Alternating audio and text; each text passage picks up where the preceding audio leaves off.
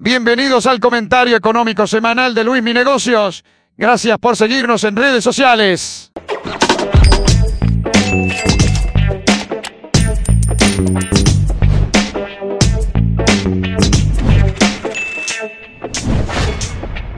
Bien, hola a todos, ¿cómo están? Eh, comenzamos.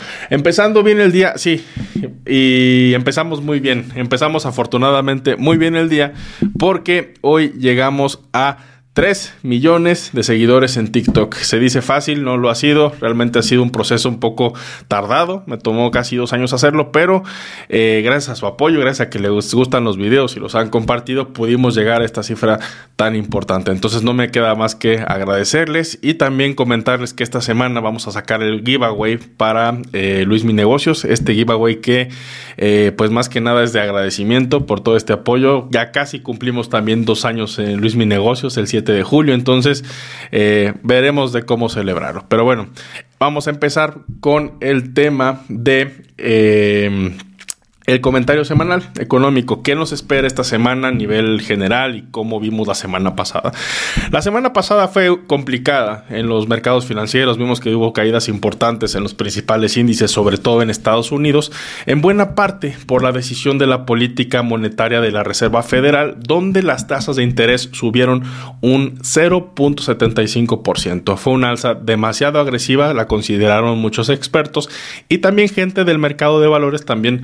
Eh, inversionistas pues les, les, pareció algo muy agresivo, ¿no? De tal manera que reaccionaron bien al momento de la, eh, del anuncio, pero al día siguiente vimos caídas importantes de hasta del 4% en el caso del Nasdaq, ¿no?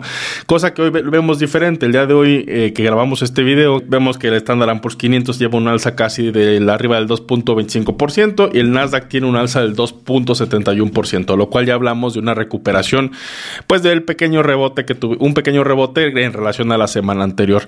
¿A qué se debió que eh, el día de hoy los mercados hayan reaccionado de una manera positiva? Bueno, principalmente al dato de la semana, eh, perdón, al dato del día de hoy de venta de casas usadas en Estados Unidos, que fue mucho mayor a lo esperado para el mes de mayo, 5.41 millones contra 5.39 esperadas. Porque la semana pasada, el mismo jueves, se dieron también a conocer datos de la venta de casas nuevas y permisos de la construcción, lo cual tuvo un retroceso del 13% en respecto al, al periodo anterior. Y pues esto pues indicaba cada vez más el hecho de que vamos a tener una recesión económica el próximo año. O sea, realmente lo que muchos expertos dicen, vamos a tener recesión económica, sí, sí la vamos a tener, pero no sabemos cuándo, ¿no? Y aquí lo que queremos es alargarla lo más posible, ¿no? Porque de lo poco que he leído, de lo mucho que he leído, eh, se puede apreciar que hay un sentimiento de que no tiene que haber repercusiones de todo lo que sucedió en la pandemia, ¿no? El hecho de que tengamos inflaciones arriba del 7% nos habla principalmente de que eh, pues es la cruda, ¿no? Es el hangover de, de, la pandemia, de haber impreso tanto billete, de haber dado tanto estímulo, súmale por ahí la guerra que existe en Rusia y Ucrania. Entonces todo esto de alguna manera afecta de una manera fuerte los mercados financieros, ¿no? También el día de ayer, lunes, que cerró la bolsa de valores por el día de la emancipación en Estados Unidos, el día de la liberación, donde se conmemora, eh, pues un hito interesante en el estado de Texas por ahí del año de 1800. No soy experto en historia estadounidense, pero eh, digamos que llegaron, llegaron ciertas personas a liberar a unos esclavos. Eso pues representa mucho para la comunidad afroamericana en Estados Unidos. Tanto así que en 2021 el Congreso americano instituyó como día feriado federal el Día de la Liberación, cosa que antes de 2021 no se hacía, ¿no? Esto es algo completamente nuevo. Ahora, eh, el día de ayer, a pesar de que cerraron los mercados, Loretta Mester, que es la presidenta de la Reserva Federal de Cleveland, recordemos que este es un sistema, la Reserva Federal de bancos centrales repartidos de manera estratégica en Estados Unidos. Está San Francisco, está Dallas, está Boston, está Nueva York y muchos más.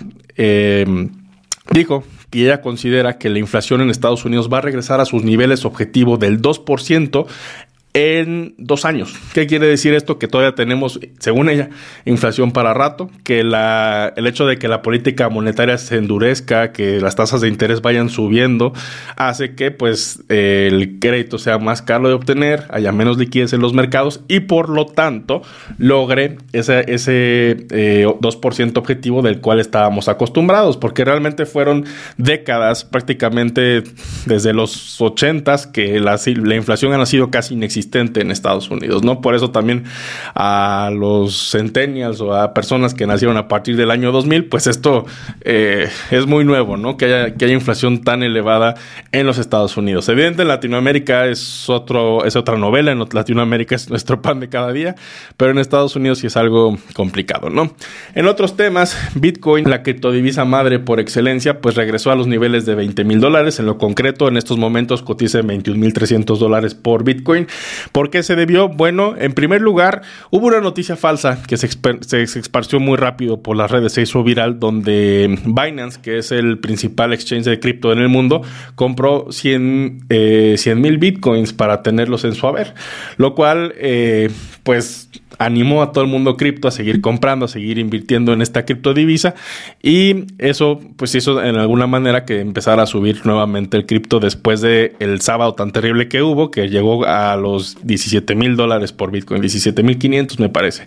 Entonces eh, también gente que buy the dip, gente que compra el fondo de, de la caída pues te ayudó a que subiera un poco, ¿no? el, mercado cripto que ha perdido mucho últimamente, ¿no? incluso el Bitcoin desde su máximo histórico ha perdido un 75% de su valor, lo cual eh, preocupa a los inversionistas que eh, compraron a niveles elevados, pero pues no preocupa para aquellos que compraron Bitcoin en el 2012-2013, ¿verdad? Ellos son los, los más felices con, esta, con esto que acaba de suceder. Eh, también por otro lado, quiero comentarles que en Europa, Christine Lagarde, que es la presidenta del Banco Central Europeo, lo que ella dictaminó fue que van a subir tasas de interés en la Unión Europea, que no se, cosa que no se hacía prácticamente desde el año 2014, ¿no? Las tasas de interés en, eh, en, en Europa se mantenían en, niveles negativos y la decisión de ir subiendo tasas de interés de una manera paulatina eh, tiene su detonante en que los bonos italianos cayeron de precio la semana pasada en un 0.30%, lo cual es mucho para ser una economía desarrollada. ¿no? De hecho, en Europa se utiliza mucho lo que se llama el indicador del miedo, que es que comparan el rendimiento de los bonos alemanes contra los bonos italianos, siendo Alemania como el referente de la economía más sólida de Europa. Para que nos demos una idea, un bono alemán te está pagando una tasa de interés a dos años entre 1 y 1.15% y un bono italiano por encima del 3%, ¿no? Esto sucede porque Alemania pues da más garantías en el pago de su misma deuda, de sus mismos bonos, pero realmente lo que hizo que los bonos italianos se recuperaran fue que el mismo Banco Central Europeo dijo que iba a dictaminar ciertas eh, medidas importantes para pues evitar que los, los países más vulnerables de la, de la eurozona eh, tomen un endeudamiento de más, ¿no? Realmente lo que busca el Banco Central Europeo es darle disciplina a los bancos centrales pequeños que integran esa unión de bancos centrales y de esta manera pues darle mucho más solidez a la Unión Europea, ya que ha sido una zona muy, muy afectada principalmente por la guerra que, que, está sucediendo entre Rusia y Ucrania, ¿no? Principalmente guerra en torno a alimentos, guerra en cuanto a los precios del carbón que ha subido muchísimo, también el, gas natural en Europa, ni se diga, ha tenido un rendimiento, ha tenido un rendimiento pues sí, rendimiento para los inversionistas, pero ha tenido un incremento, esa es la palabra, de arriba del 200%. Entonces, necesitamos ahí, ahí tener este, mucha, mucha cautela, ¿no? Eh, y por último, ya para cerrar la información económica de esta semana y que estemos bien informados, eh, este jueves a la una de la tarde es decisión de la política monetaria en México por, por parte del Banco de México. El Banco de México se va a reunir, la Junta de Gobernadores, que está integrada por cuatro subgobernadores y la gobernadora, que es la señora Verónica, se van a reunir este jueves para decidir cuál va a ser el costo del dinero en México. Lo que se predice es que subirá 0.75 0.25%, igual que la Reserva Federal. Bailaremos el mismo tango que nos digan en Estados Unidos. Creemos eso, que eso es lo que va a suceder. No lo cree Luis Mis Negocios, lo cree un consenso que se hizo entre los 27 eh, principales economistas de los bancos de inversión en México, ¿no? Cosa que yo estoy de acuerdo. Creo que eh, lo más prudente es seguir el paso que la Reserva Federal nos está dictando en estos momentos y eh, Veremos. ¿Qué quiere decir esto en lenguaje terrenal? Si vas a solicitar un crédito, hazlo antes del jueves. Y si vas a hacer una inversión a tasa fija, ya sea que inviertas en un set, en un pagaré bancario, en bondes, en bondía, en, lo que quieras, espérate a que pase el jueves, ¿no? Porque seguramente tendrás un poco más de rendimiento para tu dinero. Muchas gracias a todos los de YouTube. Eh, este fue el comentario económico semanal. También a los que nos escuchan en podcast, en Spotify y Apple. Eh, muchas y nos vemos por acá la próxima semana.